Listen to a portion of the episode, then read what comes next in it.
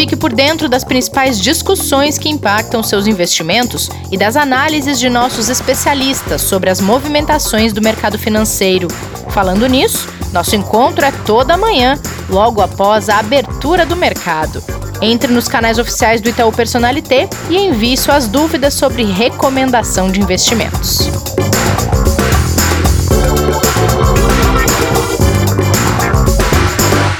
Olá, terça-feira, semana começando no mercado financeiro local depois de um feriado, semana mais curta e dia de conhecer o novo presidente dos Estados Unidos ou ficar na expectativa da apuração dos votos, já que com a pandemia é uma eleição um pouquinho diferente, a gente vai falar mais sobre isso, e dia de falar também com o professor Martins sobre bolhas.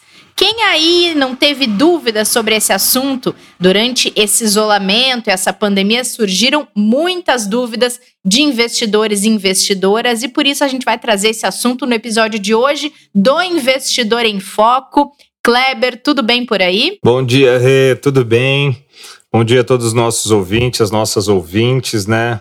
Chegando aí no finalzinho do ano, né? Depois de um mês que parecia que ia ser bem melhor né, do que os dois anteriores, mas no final mostrou que a gente realmente tem um ano aí que vai ser difícil para o investidor, mas temos ainda boas expectativas, apesar de muita volatilidade, né, Rê? É verdade, o ano está acabando, né, Kleber? Quem diria que a gente estaria nessa situação e com o mercado financeiro nessa instabilidade até novembro, hein? Verdade, verdade. Bem difícil mesmo mas ainda temos, vamos dizer assim, numa balança aí entre expectativas né, e, e também preocupações, uh, acho que devagar um, um, equilíbrio bem melhor do que a gente tinha meses atrás, né? É que naturalmente ainda tem bastante coisa para se colocar no eixo, né? É verdade.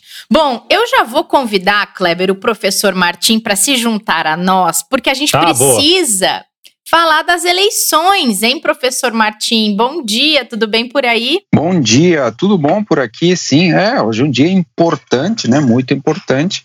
Tem essas preocupações que você fala, né? Tem um candidato, o candidato Biden à frente nas pesquisas, mas dado o modelo lá de uma eleição indireta, com a questão dos representantes, né? Tudo isso podendo fazer com que a, a, a, faz, né? Na verdade, com que a eleição tenha um desfecho um pouco mais difícil de ser previsto, né? E também a questão toda de uma possível judicialização da eleição, né? Que também preocupa, né? A questão é que tem muitas decisões importantes a serem tomadas sobre estímulos, sobre a pandemia, e ficar numa indecisão de quem vence a eleição certamente tem, pode trazer volatilidade aos mercados. Né? Nós tivemos um processo assim, parecido na eleição em que Bush acabou derrotando a Al Gore, né, e que demorou para sair hum. o resultado, e os mercados passaram por um momento de volatilidade também. Né? É, teve a própria eleição também anterior do, do Donald Trump, no qual as pesquisas apontavam uma vitória também é, da Hillary Clinton. Né? No dia da eleição, Verdade. ela tinha uma vantagem na casa de 3%, o Biden tem uma margem um tanto maior, né? 8%, 9%, dependendo da pesquisa, mas está bastante apertado em alguns estados chaves, né? Principalmente como a Flórida. É, na Flórida está bastante apertado e ele é um estado bastante importante. Ele tem é, bastantes delegados, 29, se eu não me engano.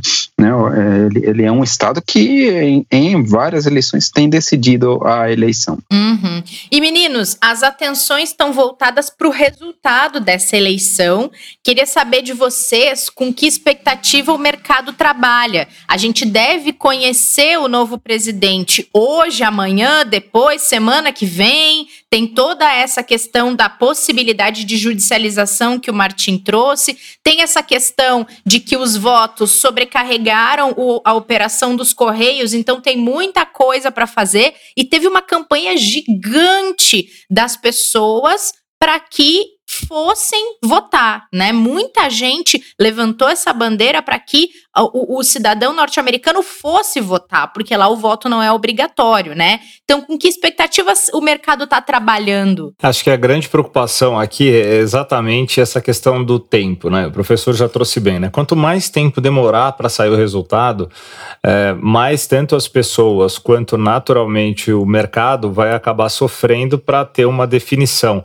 E, e é uma definição que ela também compõe não só a questão do presidente, quanto também da configuração que vai ter no Congresso entre Senado né, e Câmara dos Representantes.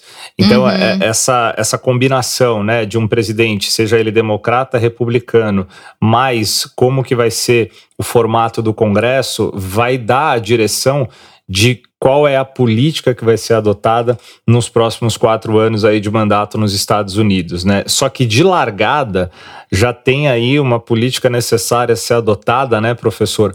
Que alguns dias, vamos falar de semanas, né? Se demorarem duas semanas, uma semana ou mais para um processo eleitoral ser concretizado, pode sair muito caro, dado a situação atual que o país e o mundo passa, né, professor? É exatamente isso. Tem decisões importantes. Tem um pacote de estímulos, né, que poderia ter sido aprovado antes da eleição, acabou sendo adiado para depois. E se a gente vai precisar saber quem é o presidente para ver quem vai liderar esse processo, por exemplo, né? É. Então, é, a política em relação a, a, ao coronavírus, é, as questões das relações comerciais com outros países, particularmente com a China, precisam de ter o presidente bem definido, né? E algumas semanas, se for, isso aí é, é, é algo de fato que preocupa, né?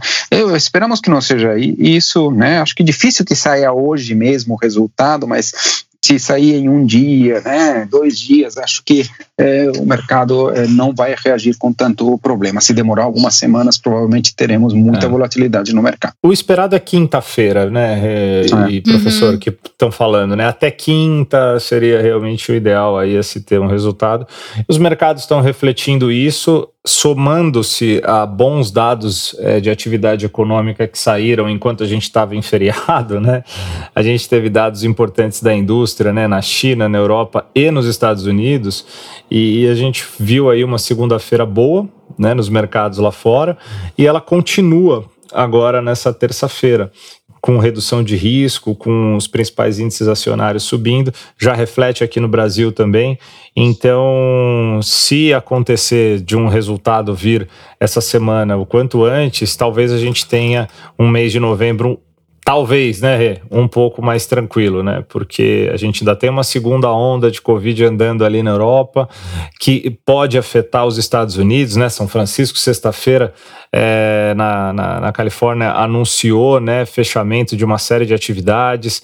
Então, tem a pandemia também nos Estados Unidos como, como elo central ali de problemas também para serem, é, serem averiguados. Então, a gente tem bastante coisa acontecendo, mas a semana começa um pouquinho mais tranquila. Falando em semana começa, Kleber, ontem foi, quer dizer, essa segunda-feira, 2 de novembro, foi feriado aqui no Brasil, não foi feriado no mundo inteiro. Como se comportam os mercados neste início de semana, dado que alguns abriram ontem? Então, eles começam bem. É, e a gente tem como principal elemento da semana, sem dúvida nenhuma, as eleições nos Estados Unidos, só que a gente tem indicadores muito importantes também, né? A gente tem mais um indicador de PMI, né, que indica o, o crescimento, né, e o andamento da atividade econômica nos Estados Unidos, que sai na quarta-feira, que é o PMI composto, né, que pega ali tanto varejo, indústria quanto serviço também. A gente tem a decisão de política monetária do Fed, né, do Federal Reserve na quinta-feira, professor, mas essa pessoal já tá tipo já, já sabe que durante muito tempo não vai mudar, né? O que fica esperando é qual vai ser o comunicado, né? O que, que eles vão falar ali. Dificilmente deve sair do zero ali a taxa de juros. Taxa de desemprego na sexta-feira é muito importante nos Estados Unidos. É, e aqui no Brasil, a gente fica aguardando o IPCA que sai essa semana. E o investidor pode se dar bem ou não por mais tempo agora, tá? Hum. Porque a partir de hoje o Ibovespa opera até as 18 horas. É então, verdade, uma hora importante. mais, né? Uhum. é uma hora a mais para mais altas ou mais baixas, dependendo é. do dia. Mas é importante ele saber que ele tem um pregão um pouco mais longo aí, certo, professor? Perfeito, é isso mesmo, Kleber. Não sei se é bom ou se é ruim. isso é para acompanhar o, o, horário que muda lá fora também, viu, Rê? Só para o investidor entender por Sim. quê. Boa.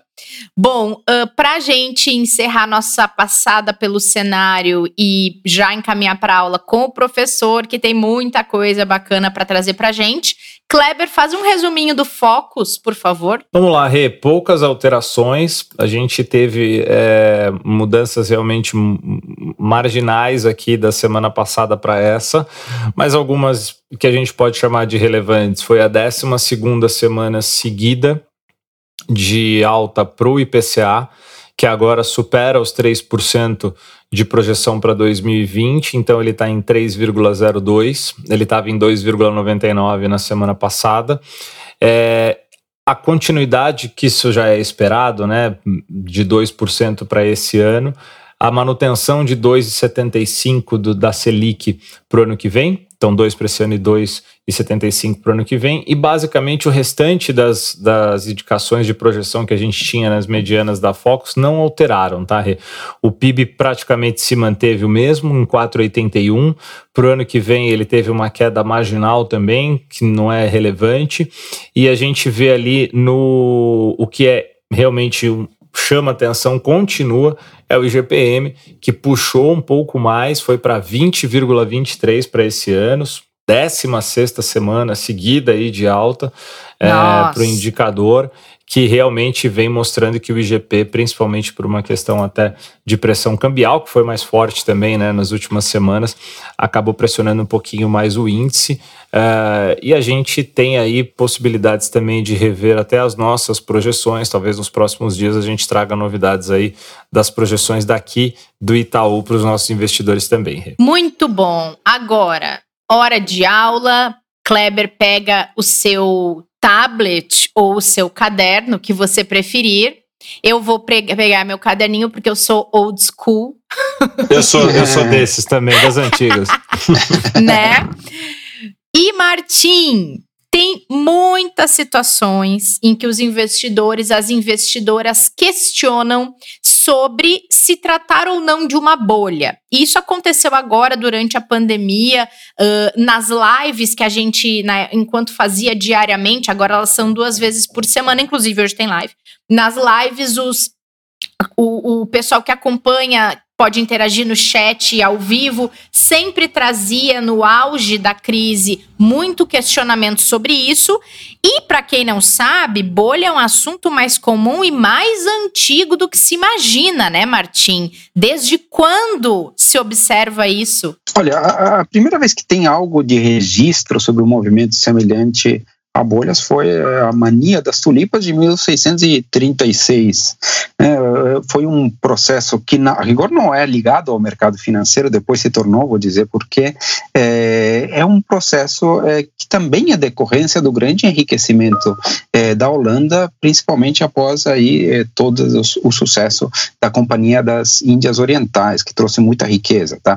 É, é, uma, é uma mania, um, um movimento atípico de valorização da tulipa, da, da flor da tulipa, do bulbo de tulipa, é, que começa com é, o surgimento, a aparição, a descoberta de um tipo diferente de tulipa, que tinha uma coloração é, mais interessante, mais bonita, e que ela se destaca em relação às outras e provoca um movimento de valorização que dura algum tempo as pessoas começam a ver que aquele tipo de tulipa se valorizava, aquele tipo de bulbo de tulipa se valorizava, foi se valorizando por um bom tempo. Muitas pessoas começaram, e isso caracteriza um tanto a bolha, a comprar esses bulbos de tulipa com o objetivo de vendê-lo depois. Né? Essa é uma característica central da, da, das bolhas. Você não tem grandes compradores finais, quando a maior parte dos compradores são compradores que têm como objetivo desfazer-se é, do bem é, assim que ele apresentar um ciclo de valorização, é como se não houvesse algum comprador que ia se utilizar do benefício de longo prazo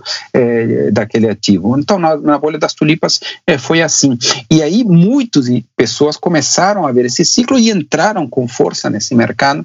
O bulbo de tulipa, sabe a quanto. É difícil estimar exatamente qual é o valor de hoje. Hum é, porque, sei lá, é, houve alterações de moeda, houve uma, uma série de coisas. Mas alguns registros apontam para que um bulbo de tulipa, né, da flor mesmo, chegou a ser cotada é, em Amsterdã perto de 30 mil euros de dinheiro de hoje. Então, Uau. estamos falando como 180 mil reais, né? Ou seja, era o valor de uma casa, né? Alguma coisa desse tipo. Caramba. Chegaram, chegaram a ser criados é, algumas, alguns contratos que se assemelham muito a contratos de derivativos para negociar também é, as tulipas. Acontece que é, uma bolha, é, ela às vezes demora para crescer, mas geralmente estoura muito rápido, né? E só o estouro final, quando ela de fato termina, é que a gente pode caracterizar e dizer que de verdade era uma bolha. No caso aqui, ela estourou por uma notícia simples: é, houve um atraso de entrega de algumas tulipas, começou a se desconfiar se haveria aquilo tudo, e aí os preços caem de uma forma muito rápida. E eles caem porque a rigor você não tinha comprador final, né? Os compradores eram, eram, eram compradores no tempo, ou seja, ele comprava para vender, então não havia um grande comprador é, final, portanto, em qualquer bolha, o que acontece também é que ela estoura e ela cai muito rápido. É, destaco só novamente que o nome bolha não foi utilizado naquele momento para isso. O nome que ficou conhecido hum. foi mania, tá? Mania das tulipas. É, o nome mania. bolha ele aparece, é, ele aparece um pouco depois, né? Ou seja, não um pouco, né? uns 80, 90 anos depois, é, no Mississippi. Essa é a bolha do Mississippi que era uma, uma empresa que tinha empreendimentos nos Estados Unidos, no estado da Louisiana, é, era uma empresa francesa que estava ligada a um banco que tinha poder de emissão de moeda e que usava emissão de moeda para financiar a venda de ações é, dessa empresa. Isso provocou um ciclo de valorização que acabou atraindo investidores que o único que queriam era aproveitar é, rapidamente do processo de valorização. Em determinado momento, essa bolha também estoura. É, o que você tem, no fim das contas, é que você acaba tendo muita gente perdendo muito dinheiro acaba sendo de fato beneficiada uhum. pouca gente. No caso das tulipas, fica claro: se alguém foi beneficiado, no fim das contas é quem detinha uh, o, o, poder de, de, de, de, a, a posse sobre algumas tulipas. Né? Os produtores de tulipas, de alguma forma, se beneficiaram. Mas, de forma geral, quem entrou no mercado é, é, teve uma destruição de riqueza grande após o estouro. Muita gente comprometeu é, a sua saúde financeira é, com isso, né? Essa é uma outra característica também das bolhas. O professor, e uma coisa que até dando um passo atrás, acho que tem uma dificuldade muito grande das pessoas conseguirem definir o que, o que é bolha, né? Como que a gente pode definir bolha? Digamos assim que é um movimento de valorização é, no qual o preço de um ativo difere muito do seu valor intrínseco do valor que é determinado pelos fundamentos. E tá ele bom. é um movimento que está muito vinculado ao comportamento do investidor, a efeitos de manada. Né? É, as pessoas veem que alguém ganhou dinheiro com o processo de valorização, vê o outro que ganhou e eles falam: Puxa vida, sou eu, só que não estou ganhando dinheiro com isso, deixa eu entrar, uhum. vamos aproveitar esse ciclo, depois eu vendo. Então é um movimento onde de fato os, os mecanismos, não, ou melhor, as decisões de compra é, não acabam sendo dados é, por fundamentos, mas por outras coisas.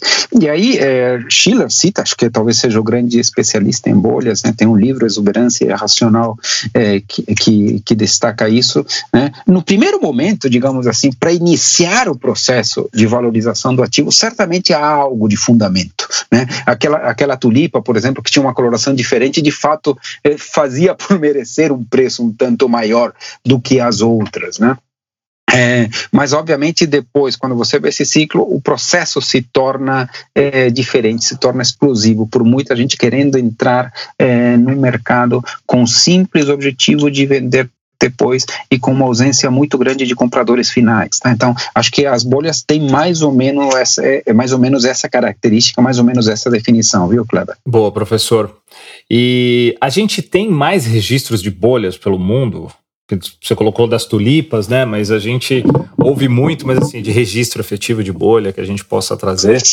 Tem, tem várias, tem, tem. várias e várias importantes, tá? Posso citar uma, a bolha das ferrovias, né? A bolha das ferrovias no século XIX foi extremamente importante. O pessoal viu que a tecnologia das ferrovias tinha é, um, um, um, impacto no mundo relevante. Muita gente percebeu isso, todo mundo correu, né? Muitas empresas correram para é, montar rede de trilhos, né? Uma série de coisas. Muito foi no mercado de capitais. Muitas pessoas entraram no mercado de capitais financiando muitas empresas nesse setor. Depois de um tempo se viu que havia um excesso é, de capital indo para o setor e muitas empresas de fato quebraram e, e os indicadores de ferrovias é, nas bolsas, principalmente na bolsa americana, mas também na bolsa inglesa, é, despencaram. Essa bolha das ferrovias se assemelha um pouco à, à, à bolha das ponto .com, que foi uma outra em 2000, né, a bolha da internet também é conhecido para alguns bolha da Nasdaq, é, na qual a internet foi vista como uma tecnologia é, inovadora, revolucionária, parecida com as ferrovias, esse é o ponto, né? E aí o que houve é que essas empresas foram a público, captaram muito recurso, tiveram diversas ofertas e entrou também mais dinheiro daquilo que seria necessário naquele momento. Entretanto, se construiu toda uma rede de fibra ótica, uma série que propiciou ou permitiu depois um desenvolvimento acelerado é, é, do mundo da internet, digamos assim. Mas em determinado momento também essa bolha estoura, né, e provoca também perdas é, para muitos investidores. Não dá para dizer também, é, é, não dá para negar, digamos assim, que em 1929, no, no, grande crash da bolsa, houve também uma bolha. Acho que os quatro anos anteriores ou cinco anos anteriores ao estouro da bolha houve uma multiplicação por quatro do índice Dow Jones, por exemplo, né? Então muitas pessoas também foram entrando nessa euforia e acabou no que a gente sabe, né? No grande crash de 29 que depois starta todo o período é, da depressão dos anos 30. Tem algumas é, outras bolhas, podemos citar aqui bolhas de setor imobiliário, tivemos a bolha de imóveis no Japão, né, final dos 80, início dos 90, né, tem uma, uma, uma informação oh. né, que já foi registrada várias vezes, é, de que diz que o terreno é, do Palácio Imperial do Japão, né, a área dele, o chão, né, o terreno mesmo, não a construção, ela chegava a valer mais do que o estado da Califórnia, nos Estados Unidos, ou seja, uma coisa meio desproporcional, é, né, ou seja, um... É, é usar essa palavra. É, tipo, né, quer dizer... E aí, e a, e a pergunta é sempre essa, por que, que alguém paga 30 mil euros no Batulipa? Por que, que alguém paga tudo isso no metro quadrado? A questão é que muita Sim. gente só paga na expectativa de que isso valorize mais um pouco, né? E venda isso amanhã por um valor acima, né? Então essa é uma característica central da bolha. Não dá para dizer também, é, não dá para negar, desculpa, é que é, a bolha, é, a crise de 2008 também tem algo de bolha no setor imobiliário americano, né? Então você teve um processo de valorização dos imóveis nos Estados Unidos durante muitos anos que também que é teve real, uma né? característica né? de bolha. Exato, exato. Então, cara, bolhas você tem sempre, são muitas as, as bolhas observadas e eu posso dizer uma coisa, que existem mais bolhas que acabam sendo destruídas, desinfladas, do que aquelas que a gente observa. Certamente, as autoridades é, monetárias estão, autoridades, né, não só monetárias, mas pelo mundo, estão preocupadas em desmontar, estourar, desinflar. Acho que é o, é o ideal, né, desinflar uma bolha. Né, seria mais. O Schiller, em algum momento, ele chega a dizer que o ideal é que as bolhas não sejam bolhas, sejam bexigas, que, né, que elas inflam e depois desinflam de uma forma natural, como, como qualquer processo de oferta e demanda, o ideal é que seria isso. O problema da bolha é quando ela de fato estoura, aí você caracteriza a existência da, da, da bolha e esse momento é, te, provoca perda muito rápida é, de recursos de muitas pessoas, né? Martim, aproveitando esse seu ponto sobre as bexigas, e ele perguntar se dá para detectar que está se formando de fato uma bolha a ponto de as autoridades tentarem evitá-la? Não, é, é, é, é, o trabalho das autoridades, tá? Então, eles precisam ficar atentos a isso, né? Então, uhum. eventualmente, se você vê é, alguma bolha é, no mercado acionário, as autoridades monetárias têm que falar, pronunciar-se, detectar sobre isso, eventualmente mover, eles têm capacidade de alterar taxa de juros, subi-la para tentar desinflá-la, né? É, coisas ligadas a ao mercado de crédito também, né? Então, por exemplo, restringir um pouco, se há uma formação clara de uma bolha, a concessão de crédito. Isso, uhum. às vezes, é, pode, podem ser mecanismos. Esses mecanismos existem. E é o seguinte: a gente só marca a bolha quando ela estoura. Ali é que ela, ela ganha as manchetes, ganha os livros, etc, etc. Mas eu posso te dizer que tem muitas mais bolhas que foram desinfladas, que não chegaram a estourar, do que aquelas que de fato estouraram. Né? Hum. O tempo todo tem as, as autoridades. É que a gente não fica sabendo tanto delas, elas não são manchetes. Né? Claro. Né? O sucesso seria esse mesmo. O sucesso da autoridade seria essa. Começou a se formar de alguma outra ou outra forma, eles acabaram provocando com que ela não se tornasse explosiva e que, portanto, acabar, não acabasse é, estourando, digamos assim. Né? Uhum.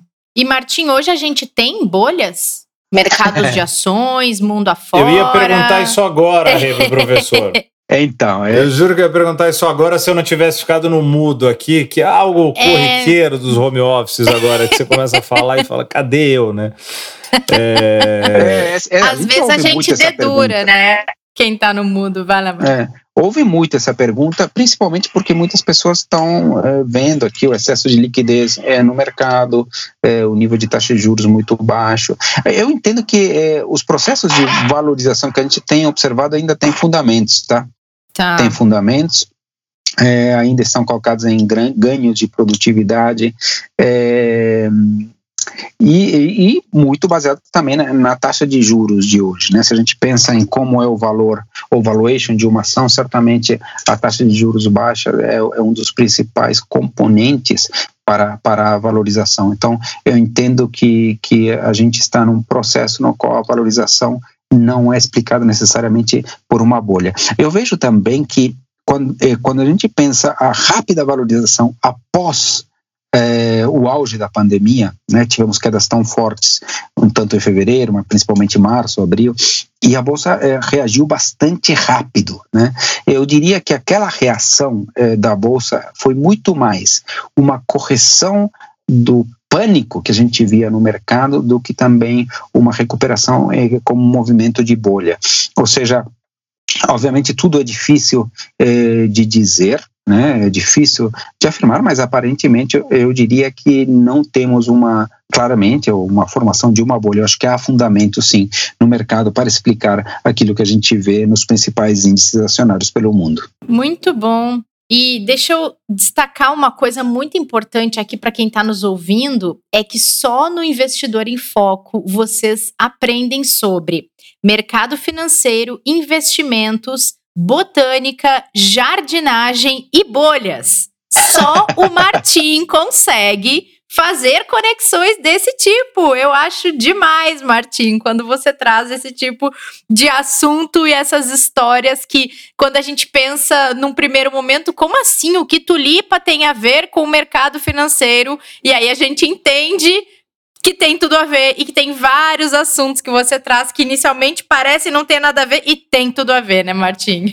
é isso mesmo. Acho que é por isso mesmo que o mercado financeiro é tão interessante e eu acho que a gente aprende muito também olhando e estudando o passado, tá?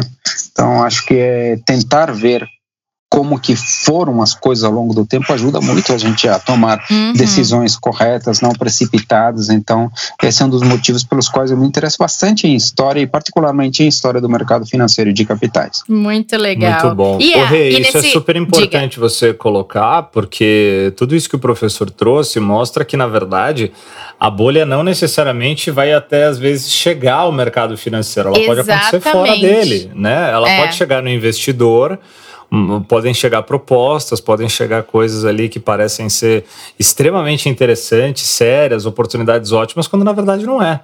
Né? É, e ela está fora do mercado financeiro. Então, por isso que tem tudo a ver, porque ele claro. acaba tirando, às vezes, o recurso de algo seguro com uma promessa de um sonho que, na verdade, a única certeza que ele tem, que é a certeza de qualquer bolha, é que ela vai estourar, né? E aí não tem é. mais o que fazer, né? Agora, Martim, você trouxe alguns pontos, vê se eu entendi bem, para a gente dar uma dica para as pessoas não fugirem em caso de suspeita de bolha. Se a taxa de juros estiver adequada para o momento e a operação, por exemplo, na bolsa, ela está na volatilidade uh, adequada, vamos dizer assim, entre aspas, né? Porque é, existe a volatilidade e às vezes ela é maior, às vezes ela é menor. Mas o, os, o cenário macroeconômico ele tem que estar tá em, em certa harmonia para que a gente descarte que pode ter alguma coisa errada, né? É, eu, eu, acho que sim. Acho que primeiro que tem, tem uma relação entre o preço das ações e as taxas de juros, né? Sim. É, obviamente o retorno esperado das ações tem que superar né, a, a, taxa de juros e, e, ela, e ela não pode eh, não, super, não pode superar por muito também, né? Quer dizer, você tem uma lógica que é assim, se, eh, se eh, as ações estão com um retorno esperado de X e a taxa de juros cai, né, eh, se nada mais mudar, você tem uma migração natural para a bolsa, tentando aproveitar essa rentabilidade superior que essa própria, esse próprio movimento faz com que as próprias ações em si se valorizem.